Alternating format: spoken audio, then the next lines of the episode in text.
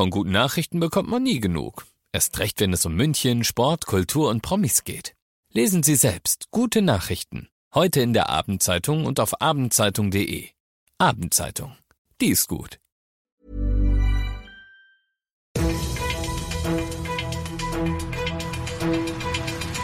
95 5 Charivari, das München Briefing, Münchens erster Nachrichtenpodcast. Mit Christoph Kreis und diesen Themen. Die Stadt München intensiviert ihre Hilfe für die Erdbebenopfer und in den Münchner Bädern wird die Heizung wieder aufgedreht. Schön, dass du auch bei der heutigen Ausgabe wieder mit dabei bist. In diesem Nachrichtenpodcast erzähle ich dir ja täglich in fünf Minuten alles, was du in München heute mitbekommen haben musst. Das gibt's dann jederzeit und überall, wo es Podcasts gibt und immer um 17 und 18 Uhr im Radio. Ja, ich habe es gerade gesagt, sonst fangen wir in diesem Podcast geografisch ja immer in München an. Wir blicken aber aus gegebenem Anlass auch heute zuerst ins Grenzgebiet zwischen der Türkei und Syrien. Nach den verheerenden Erdbeben vor zwei Tagen dort ist die Zahl der Toten auf insgesamt über 11.000 gestiegen. Unterdessen ist der türkische Präsident Erdogan im Katastrophengebiet eingetroffen. Aus Istanbul Charivari-Korrespondentin Miriam Schmidt. Erdogan räumte ein, dass die Hilfe langsam angelaufen sei sei. Nun sei die Situation aber unter Kontrolle, sagte er. Er versprach, die zerstörten Gebiete schnell wieder aufzubauen. Viele Menschen im Erdbebengebiet sind wütend auf die Regierung. Die Zerstörung so vieler Häuser hätte nach Ansicht von Experten durch erdbebengerechte Sanierung verhindert werden können. Die Retter kämpften unterdessen weiter gegen die Zeit und es gibt auch hoffnungsvolle Momente. In Hatay etwa wurde ein vier Monate altes Baby nach 58 Stunden lebend unter den Trümmern geborgen. Solche Geschichten lindern das Leid der Menschen immerhin ein bisschen und das will auch die Stadt München schaffen. Als Zeichen seiner Anteilnahme hat sich Oberbürgermeister Reiter heute ins Kondolenzbuch des türkischen Generalkonsulats hier in München eingetragen und dabei die Einrichtung eines städtischen Spendenkontos für die Opfer der Erdbeben verkündet. Reiter sagt, viele Münchnerinnen und Münchner haben betroffene Angehörige oder Freunde in der Katastrophenregion. Bei ihnen sind unsere Gedanken und ihnen werden wir Hilfe leisten leisten, so gut wir können. Wenn auch du das willst, die Bankverbindung zum Münchner Spendenkonto und weitere Infos gibt's auf charivari.de. Genug gespart und genug gefroren, sagen sich die Münchner Stadtwerke. Sie geben heute bekannt, dass sie pünktlich zum Start der Faschingsferien nächste Woche Freitag, also am 17. Februar, die Heizung wieder aufdrehen. Die Becken in den Münchner Bädern werden dann wieder auf die Temperaturen gebracht, die du seit jeher gewohnt warst. Dass sie zuletzt kälter waren und im Moment noch kälter sind als sonst und als vielen Badegästen lieb ist, liegt an den Energiesparempfehlungen, die der Bund gegeben hatte, als noch unklar war ob im Winter wirklich das Gas knapp wird.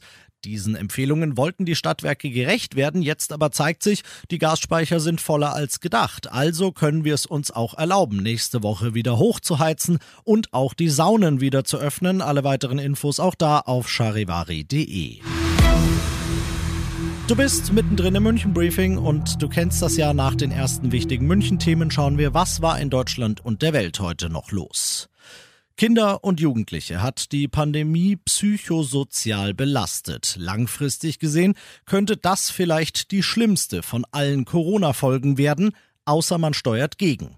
Das will das Bundeskabinett in Berlin tun und hat heute Maßnahmen beschlossen, die Kindern und Jugendlichen helfen sollen, das Erlebte besser zu verarbeiten, beziehungsweise das Nicht-Erlebte. Charivari-Reporter Thomas Bremser. Kinder und Jugendliche konnten monatelang nicht zur Schule gehen oder in Sportvereine. Das hat sie psychisch sehr belastet, belegen Studien. Gesundheitsminister Lauterbach gibt zu, diese langen Phasen, in denen die Schulen dicht waren, waren im Rückblick ein Fehler. Jetzt müsse man versuchen, die mentalen Probleme der der Jüngsten zu beheben. Die psychologischen Angebote sollen ausgebaut werden, etwa durch Gruppentherapien. Dass Kinder derzeit so lange auf einen Therapieplatz warten müssten, sei ein Skandal, sagt Lauterbach. Der ukrainische Präsident Zelensky verbringt heute schon den ganzen Tag mit dem Schütteln wichtiger Hände. Er hat heute in London den britischen Premier Sunak und King Charles III. getroffen. Heute Abend wird er sich in Paris noch mit Frankreichs Staatschef Macron und auch Bundeskanzler Scholz beraten. Charivari-Reporter Simon Walter. Zum zweiten Mal seit Beginn des Krieges ist der ukrainische Präsident Zelensky im Ausland unterwegs. In London hat er im britischen Parlament gesprochen. Er hat sich unter anderem für die Unterstützung Unterstützung Großbritanniens bedankt. Gleichzeitig hat er erneut Kampfflugzeuge gefordert. Die dürften sicherlich auch beim Treffen mit Bundeskanzler Scholz und dem französischen Präsidenten Macron heute Abend in Paris Thema sein.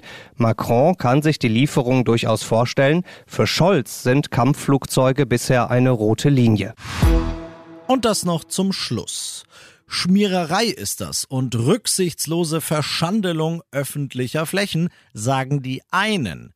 Das ist progressive Kunst und die wollen wir sichtbarer machen, sagen dagegen zum Beispiel die Grünen im Münchner Stadtrat. Da sind sich fast alle Fraktionen einig, wir wollen die sehr lebendige Münchner Street Art und Graffiti-Szene stärken. Nach einem runden Tisch mit Künstlerinnen und Künstlern hat der Stadtrat deshalb heute beschlossen, ihr bekommt künftig mehr Wandflächen zur Verfügung gestellt, auf denen ihr euch verwirklichen und austoben könnt. Außerdem ist auch eine Hall of Fame, eine Sammlung der besten Münchner Münchner Graffitis geplant und auf die freue ich mich jetzt schon. Ich bin Christoph Kreis, macht dir einen schönen Feierabend. 95.5 Charivari, das München Briefing, Münchens erster Nachrichtenpodcast. Die Themen des Tages aus München gibt es jeden Tag neu in diesem Podcast um 17 und 18 Uhr im Radio und überall da, wo es Podcasts gibt, sowie auf charivari.de.